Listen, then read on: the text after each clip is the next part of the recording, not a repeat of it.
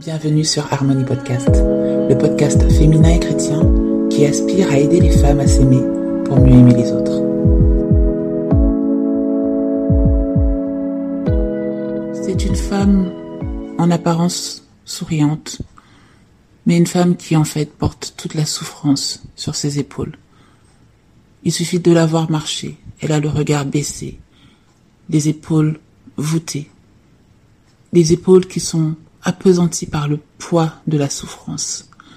Cette souffrance vient d'abord de son poids, parce qu'elle ne supporte pas son corps. Elle fait partie de ces femmes qu'on appelle obèses, grosses. Elle n'aime pas son corps. Elle ne le supporte pas. Mais en plus de ça, elle n'aime pas sa taille, parce qu'elle est hors norme. Elle fait 1m90. C'est une souffrance pour elle, parce qu'on la voit, et plus on la voit, et moins elle a envie d'être vue. Elle souhaiterait se cacher, passer inaperçue, mais rien n'y fait. Non seulement on la voit, mais on la montre du doigt, on se moque d'elle.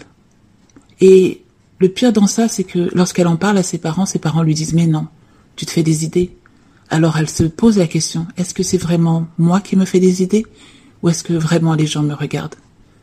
Elle avance dans la vie, toujours avec ce poids sur ses épaules, cette envie de disparaître, cette envie d'être personne.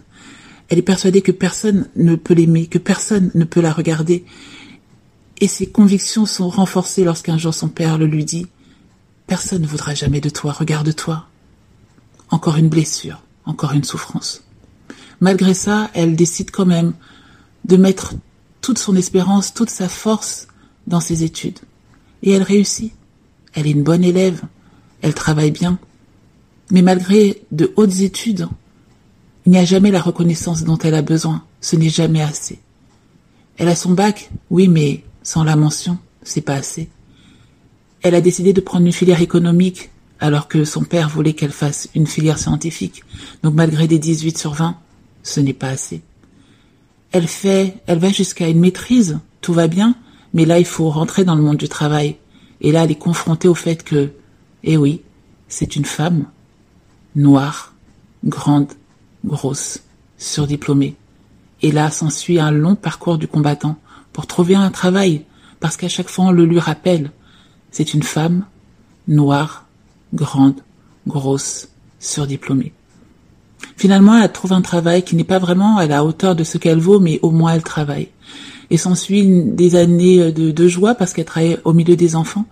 Mais ce n'est pas suffisant pour sa famille, il faut qu'elle trouve un vrai travail.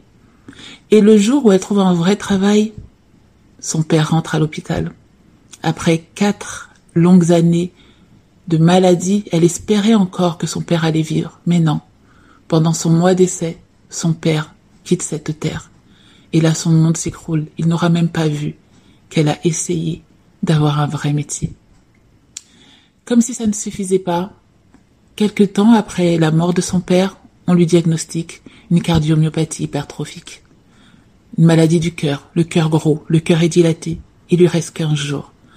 Mais comme elle est chrétienne, elle se dit non, c'est pas vrai, je vais continuer ma vie. Dieu ne, me, ne veut pas que je sois malade, non, ce n'est pas possible. S'ensuit alors douze années de souffrance et d'espérance parce qu'en fin de compte, elle croit qu'elle peut guérir.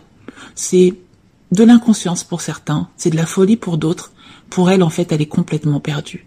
Elle ne sait plus en qui croire, elle ne sait plus si elle doit croire en Dieu. Elle essaye différentes choses.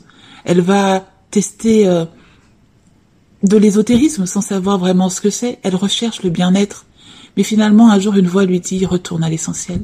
Et l'essentiel, c'est la Bible. Alors s'ensuit tout un travail interne et spirituel.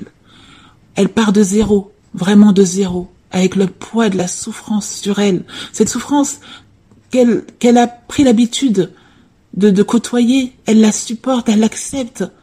En fin de compte, sa vie n'est que souffrance. Mais au fur et à mesure, elle se rend compte que ce n'est pas ce que Dieu veut pour elle. Elle se rend compte que Dieu ne la voit pas comme elle se voit.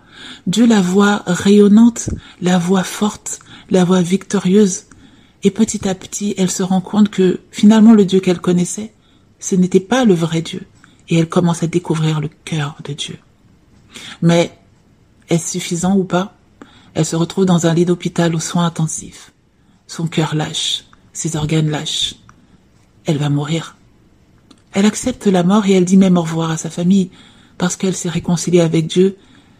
Elle vit enfin en harmonie, en esprit et elle est prête à partir. Mais ça, c'était sans compter la main de Dieu qui en a décidé autrement. Et la voilà, une nouvelle personne, une nouvelle créature. Physiquement parce qu'elle a un nouveau cœur, mais aussi spirituellement parce que elle a une nouvelle relation avec Dieu. Elle sait qui est Dieu, elle connaît Dieu et elle sait qui elle est en Dieu.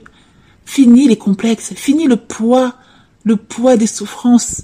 Elle est libre, elle se sent libre, libérée et elle est prête à commencer une nouvelle vie, prête à vivre en harmonie esprit, âme et corps, ce corps qu'elle détestait tant. Elle a décidé qu'elle allait apprendre à l'aimer parce que ce corps, c'est le temple du Saint-Esprit et le Saint-Esprit est son meilleur ami. Et oui, maintenant, elle décide de vivre en harmonie, elle décide d'apprendre à s'aimer parce qu'en fin de compte, on ne peut donner que ce que l'on a. Et le Seigneur a dit, aime ton prochain comme toi-même. Alors cette femme a décidé de s'aimer afin de pouvoir aimer les autres.